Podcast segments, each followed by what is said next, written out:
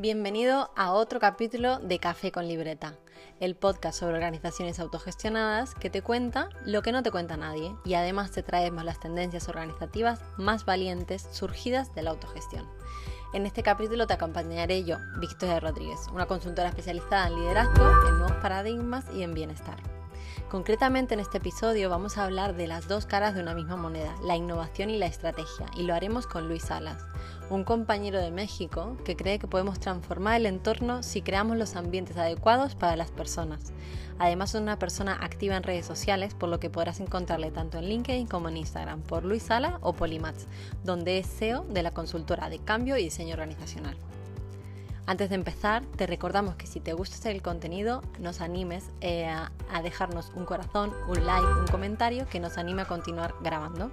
Y si quieres, puedes mandarnos tu momento del café con libreta em, por privado. Y por supuesto, un nuevo capítulo cada viernes. Empezamos el, podcast de Café con Libreta. Eh, um, bueno, Luis, voy a presentarte brevemente, ¿vale? Antes de darte paso, porque la verdad es que es un honor y un orgullo que estés aquí en el Café con Libreta con nosotros, compartiendo sobre todo tu experiencia y cómo ya desde hace 6, 7 años llevas siendo como un poco pionero ¿no? en toda esta parte de, implementación. Y por presentarte un poco para quien no te conozca, eh, bueno, eres consultor en diseño organizacional, cambio organizacional y cultura organizacional. Vamos, que desmontas las organizaciones, por decirlo de alguna manera, y las vuelves a montar. Eh, has trabajado con personas de organizaciones de muy variadas industrias, algunos emprendedores, algunas pymes, empresas internacionales de diferentes tamaños. Eres licenciado, curador y director de contenidos de TEDx de Paseo Santa Lucía. Wow y has capacitado a más de 100 speakers, desde agentes como agentes del cambio, emprendedores, directivos, instituciones educativas. También tiene un podcast, así que ya podéis ir a escucharlos, los que nos estéis escuchando en grabación, que se llama Reinventándonos y que habla también de temas muy interesantes. Eh, tiene un máster en Derecho de Empresas y licenciado en Derecho por la Universidad de Navarra, de Pamplona, estuvo por aquí.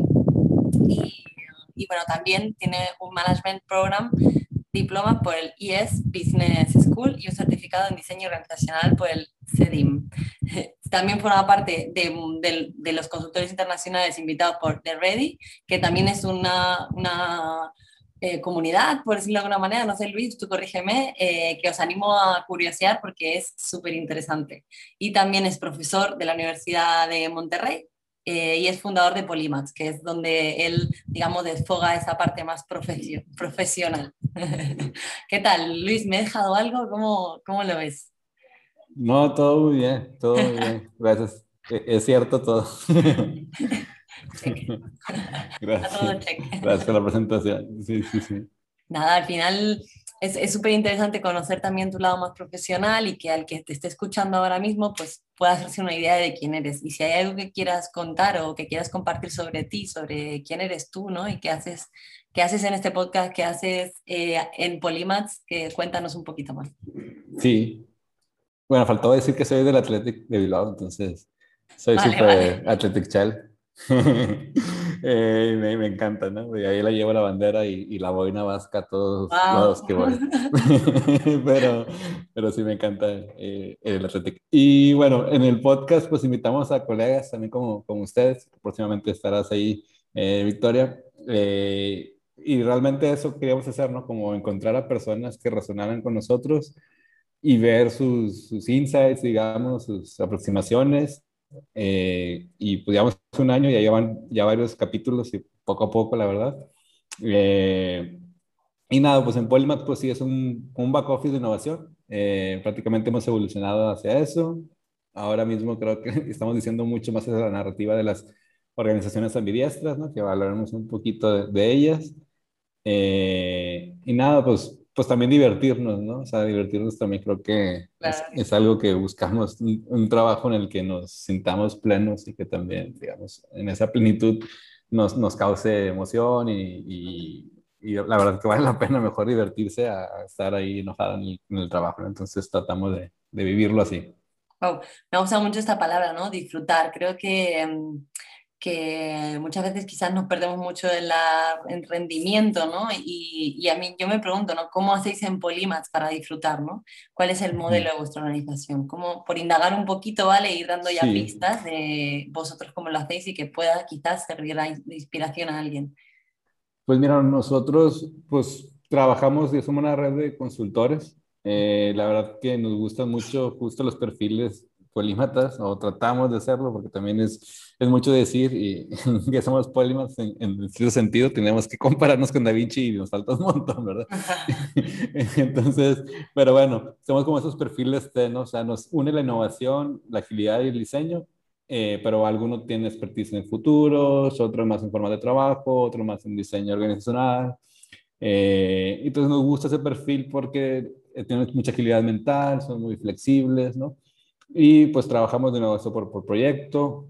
Tendemos o queremos ser, llegar a ser como ser management, ¿no? Una consultoría, así como promovemos también en parte la autogestión, buscar que nosotros seamos autogestionados, ¿no? Entonces, creo que es uno de los pasos que queremos ir dando.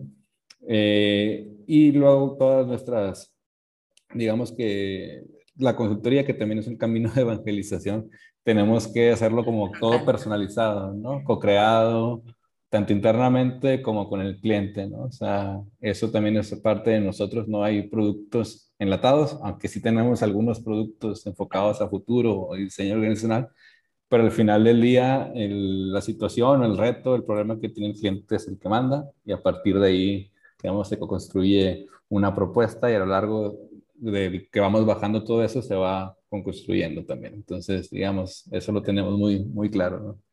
Oh, ya has comentado, ¿no? Esta parte de que estáis caminando hacia la autogestión, ¿no? Justo esta semana también eh, hemos estado hablando con otros profesionales de aquí en Mallorca sobre la autogestión y, y, yo te pregunto, ¿no? ¿Cuáles son esos primeros pasos que estáis dando o mm, qué es esa cosa que, que estáis haciendo para decir somos más autogestionados? Pues mira, pues empezamos a ver hacia futuro. Dijimos, si hacemos estrategia de futuros en clientes, ¿por qué no hacemos estrategia de futuros en nosotros mismos? ¿no? Eh, y eso fue como, como queríamos ir viendo hacia, digamos, lo que tiene cada uno con de los polymaths, dónde convergemos y dónde podemos apoyar, impulsar, incluso como estos proyectos individuales, ¿no? Que, que cada uno puede llevar la batuta un poco más. Por ejemplo, eh, Betty, que es una de las polymaths. Eh, ella tiene un expertise muy bueno en Foresight, en crear eh, comunidades, marketing.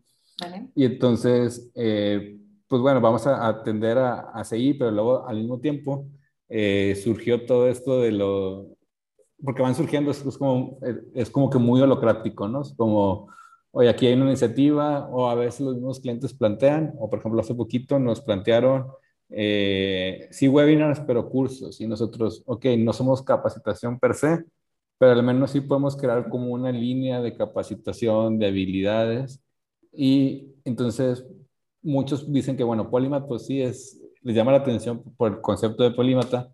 Entonces, ¿por qué no creamos la Polyversity, no? O sea, donde hay otras habilidades que tenemos y como que es un paso muy natural, ¿no? Entonces, Betty tomó la batuta eh, y de hecho pues la junta de hoy por la tarde vamos a ir viendo eso, a ver cómo va, pero que bueno, tú velo lanzando, tú verlo testeando, verlo participando y, y eso muévelo, es como tu producto que diriges, pero tú lo estás autogestionando y, y entre nosotros lo construimos, pero que tiene la iniciativa, digamos, en ese círculo holocrático es, es, es, es Betty, ¿no? En la cuestión de la polyversity, ¿no? Eh, y no sé, un poquito más en, los clientes actuales y demás, ¿no? Entonces, vemos en que en la medida en que echamos la mirada hacia el futuro y traemos eso, vemos distintas vías, ¿no? Y en esas distintas vías, pues quizás hay uno que tenga un perfil más hacia un lado o hacia el otro, que la tendencia natural, eh, y siendo consecuentes con el diseño organizacional y con todo lo que promovemos, es que el que manda es el que tiene el expertise o el trabajo que hay que hacer,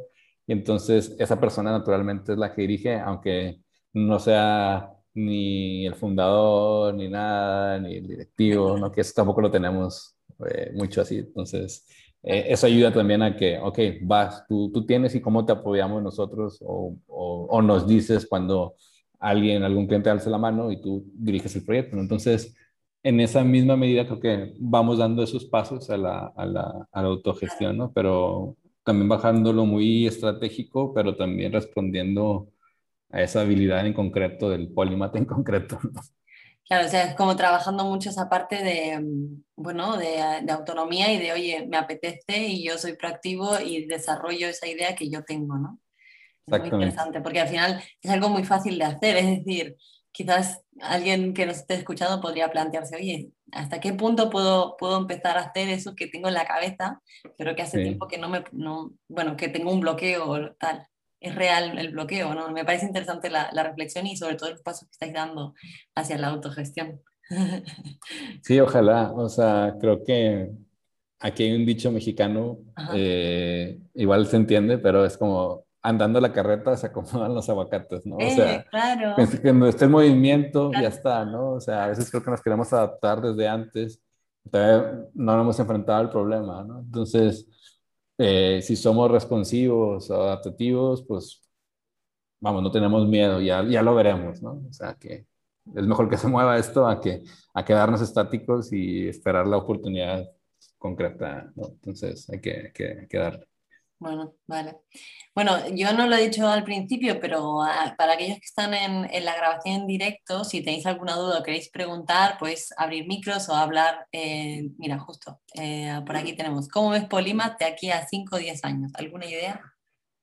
Pues algo en lo que, en este ejercicio de, de perspectiva, una de las cosas que vimos, eh, de hecho lo basamos en perspectiva y lo bajamos a un libro que les recomiendo que se llama The Corporate Startup eh, y él propone, bueno, cómo eh, hay esta tesis de innovación las organizaciones que deberían de tener, ¿no? O sea, cuál es nuestra visión, no solamente el propósito de la organización, sino lo que pensamos o cómo innovamos aquí.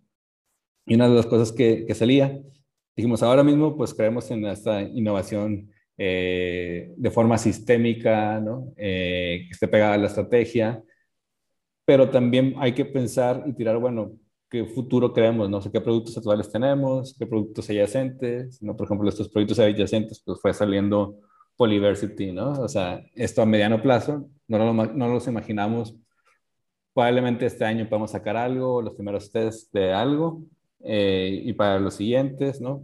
Eh, por ahí teníamos eh, también abrir como un Open ID o acá de un, capítulo de Monterrey para la parte social, ¿no? queremos hacer como foresight de la ciudad, es una, una, espinita que tenemos y creemos que podemos juntar los agentes de cambio.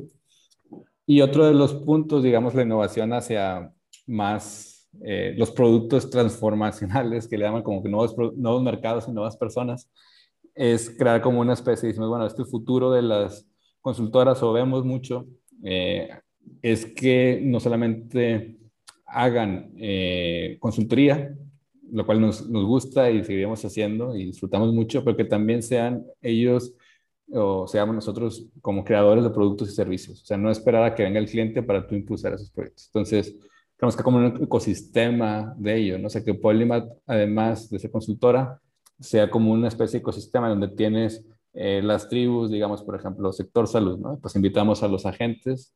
Que normalmente nos llamarían para ayudarles cuando ellos quieran de forma separada. Decir, bueno, nosotros los convocamos y si bueno, este es un problema, por ejemplo, la atención al paciente, ¿no? Ya sé que en, España igual está un poco más avanzado, en Europa en general, pero en México hay mucha área de oportunidad, ¿no? Eh, y entonces a partir de ahí, bueno, ¿cómo creamos este producto? ¿Cómo creamos esta nueva experiencia? ¿La vamos a subir y demás?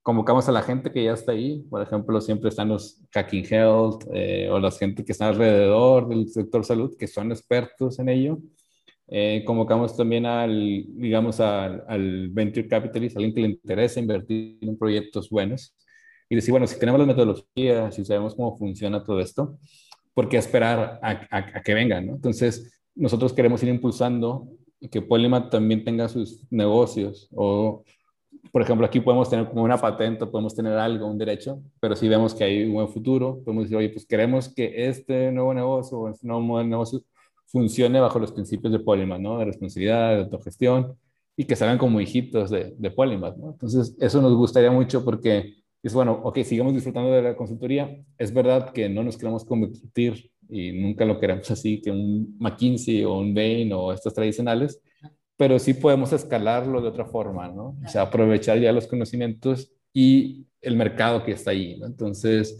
en eso también queremos ir haciendo eso y eh, también nos hemos enfocado en tener como brand ambassadors o representantes de Polymath que nos ayuden a conseguir clientes y él mismo vamos a buscar a ver si hay un venture capitalist que tenga esta, esta forma de pensar, que nos ayude, que decirle, oye, pues si quieres emprender algo que valga la pena, pues súmate al equipo, digamos, esta parte de Polymath para que también podamos ir habilitando eh, espacios de innovación que creo que hace falta muchísimo, ¿no? Y, y, creo que los innovadores ahí tenemos un gran papel porque, bueno, si vemos oportunidades, eh, si sabemos, si podemos convocar, pues que a veces decimos, si no lo hacemos nosotros, ¿quién lo va a hacer? ¿no? O, a esperar hasta que venga el problema y ya sea muy tarde eh, y, y, ya no sea lo mismo. ¿no? Entonces creo que en esa medida, además de eso, pues tenemos que provocar mucho el... el es muy latino también, eh, aunque los españoles son latinos también, pero el hecho de que no sea solamente todo reactivo, sino que sea también de prevención. Entonces ahí creo que la innovación, la estrategia de futuros tiene mucho que hablar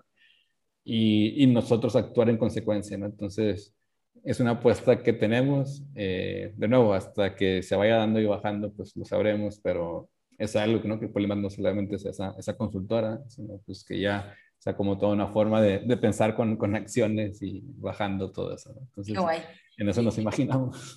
Claro, bueno, me parece súper interesante la visión eh, y muy inspiradora sobre todo, ¿no? De esa otra manera de vivir o esa o de interpretar ¿no? toda esa realidad que, que, a veces nos llueve. ¿no? Y has nombrado por ahí la estrategia, la bueno, la innovación concretamente, y cuando estuvimos preparando la charla salió mucho esa conversación sobre las dos caras ¿no? de la innovación, de la estrategia, así que no sé, si quieres, puedes contarnos para el que no tenga ni idea de qué es innovación para ti o, o, qué es estrategia, y a partir de ahí vamos eh, cavando un poquito.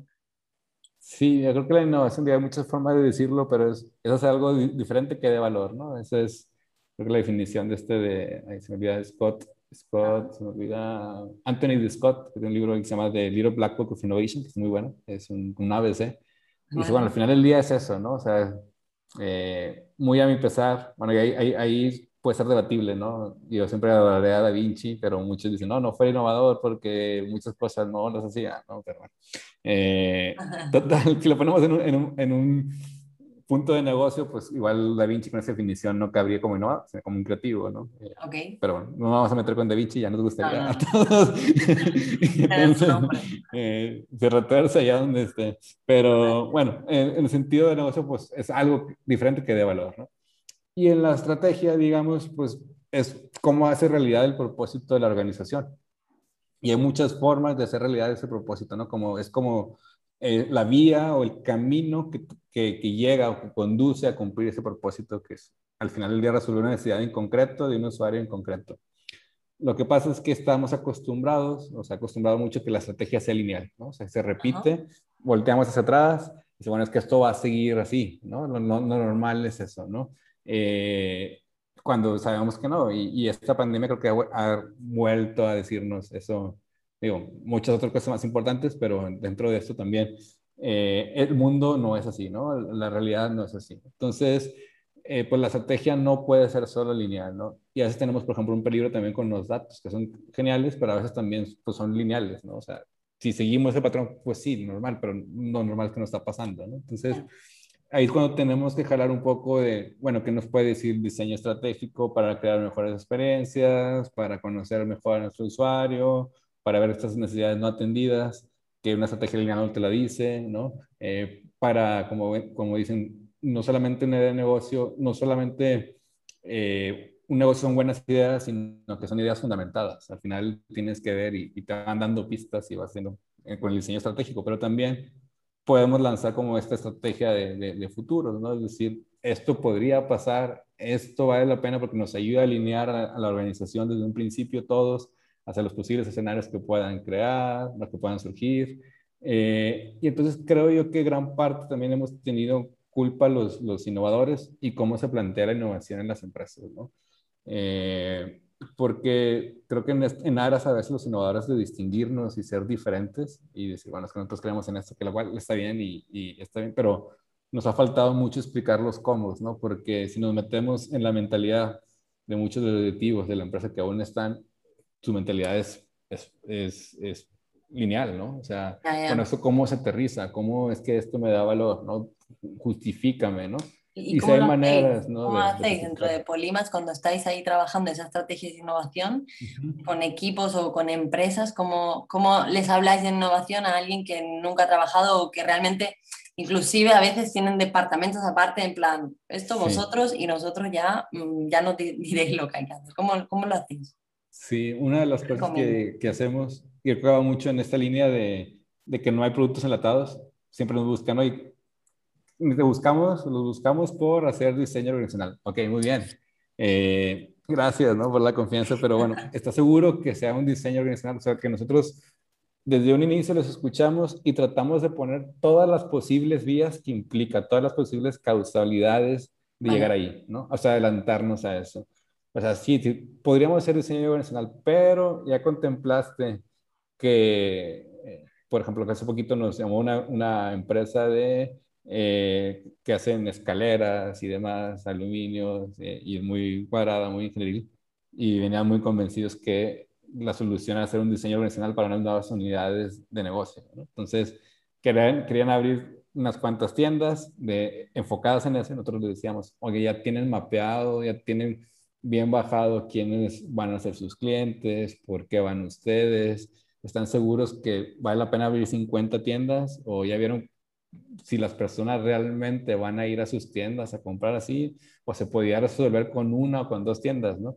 eh, o irlas testeando y, y a ver si, si, hay necesidad o no. Entonces quedan un poquito así, porque dijimos, podíamos hacértelo perfectamente, pero de nada te va a servir si al final, una, pues no estás conectado con tus clientes, que les está doliendo, cómo lo estás bajando, que eso dentro de ese equipo no esté dividido en, en, otro equipo y que estén rebotando y bajando porque aquí se te va a inundar. O sea, aquí hay una tormenta y, y no estás listo si, si solamente propones este tipo de barco porque no te va a servir. ¿no? Entonces, eh, tratamos de traducirle todo eso, entonces ya van entendiendo un poco más, ¿no? Ya van siguiendo, o digan, bueno, quizás esto no solamente lo tiene que hacer RH, lo tiene que hacer pues el CIO, la gente eh, que está en negocios, nuevos negocios, pues tráiganlos, ¿no?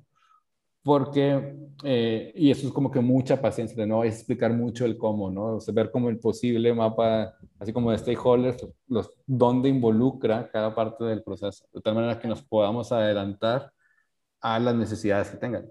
Luego que hay algunos que pueden decir, no, es que sí, es diseño organizacional solo. Eh, bueno, pues es que, ok, lo podemos hacer, pero no te va a servir de mucho, ¿no? Requieres otro coche y no, no, aquí no, no va a ser, ¿no? Eh, entonces... Una de vuestras herramientas es el cuestionar, ¿no? Es decir, que la gente realmente viene con esa idea preconcebida de decirle, este chiringuito es el que tú quieres realmente. Exacto. No, y entonces ahí tenemos que explicarle muy bien y creo que al final eh, el, el consultor es como el médico, ¿no? O sea, eh, sí hay muchos síntomas y todo el mundo podemos pensar, sí, es que me duele el estómago, sí te duele el estómago, pero bueno, vienes arrastrando esto y esto y aquello y uno creo que tiene el deber ético de decirle, ¿no? Es decir, oye, pues eh, está provocado por esto y esto y esto, y sí se refleja en tu estómago, pero tenemos que llegar a la, a la raíz. Y, y, es creo que una ventaja de las de Polymath, ¿no? Que pues está como este back office de, de, innovación y al final del día pues se puede entrar y ver esos expertise distintos. Eh, y creo que pues por ahí hay mucho que, que, hacer, ¿no? Y en la práctica así tratamos de, de llevarlo a cabo, ¿no?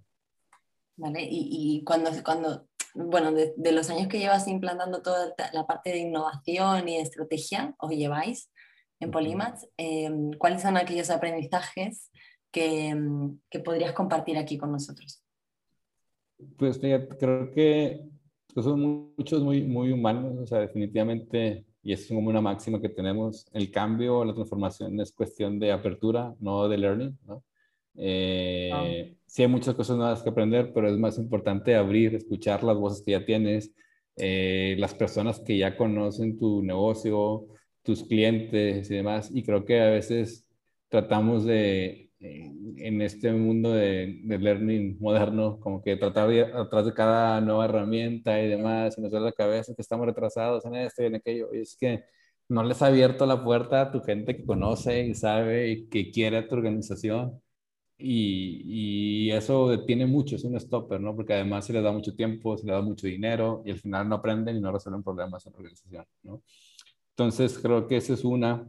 Eh, la otra, creo que también la, la bueno, como esto es como muy pegado, como la sabiduría que tienes, ¿no? En tus personas, eh, está por encima de, de, los títulos que tengas, ¿no? O sea, al final, gran parte de, de esto organigrama o cuidar estas formas tradicionales, creo que también responde un poquito a la inseguridad, al proteger, ¿no?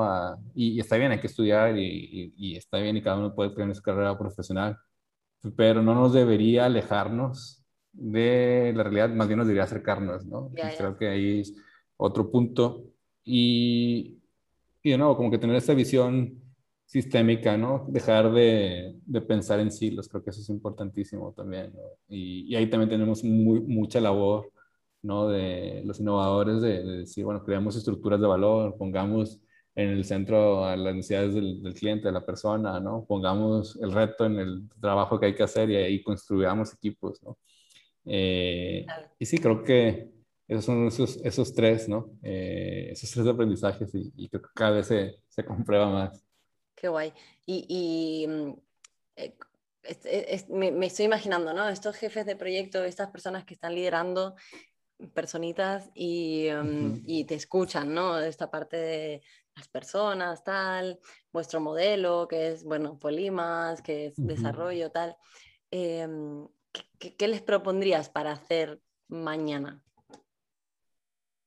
Pues creo que, que vale la pena invertir por la concreción, ¿no? O sea, vale la pena ser como, estar en la trinchera, ¿no? Estar con tu, con tu gente. Creo que eso eh, muchas veces se plantea y, y como, como, se trata de, bueno, qué cosas le tengo que imponer o qué tengo que hacer. Eh, más bien creo que vale la pena hacer un alto, nos falta en general, en general hacer un, un, stop, ¿no? Y decir, bueno, ¿qué es lo que, cuál es el campo de juego que hay aquí, ¿no? Y hagamos un stop y veamos que lo que estamos codiseñando entre nosotros. O sea, creo que vale la pena preguntar, porque no, no les preguntan, bueno, ¿cómo estamos trabajando? ¿Cuáles son nuestros eh, acuerdos? ¿Y cómo vamos a escuchar y cómo vamos a actuar, ¿no? O sea, y para ello, pues sí, por ejemplo, lo puedes ampliar con cuestiones de agilidad, con sprints, y bueno, vamos a tener retrospectivas constantes, ¿no? Porque tampoco se acostumbra mucho, ¿no? Claro. Eh, y hagamos lo, que las juntas sean de eso, tomar decisiones, escucharnos, bajar, ¿no? Entonces,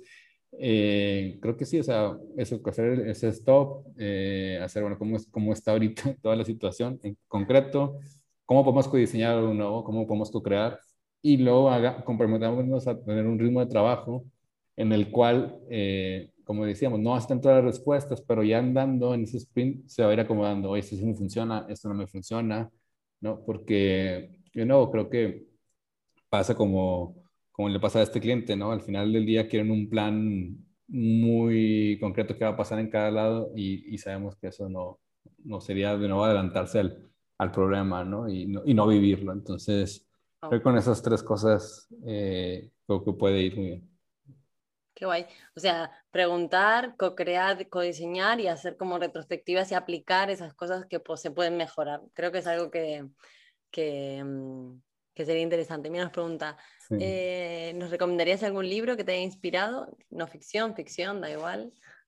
A ver, eh, a ver me, de este mundo yo creo que uno, pues, de hecho, eh, aquí vale que nos escucha, pues se me inspiró mucho en el libro este de, de Break New Work, ¿no? De los amigos sí. de Ready, de Aaron Dickman. Eh, y luego, recientemente me leí este, el de eh, Emotions at Work, o No Hard Feelings, el de... Esta, aquí, lo tengo. A ver. eh, no Hard Feelings de Liz Foslin, ¿no?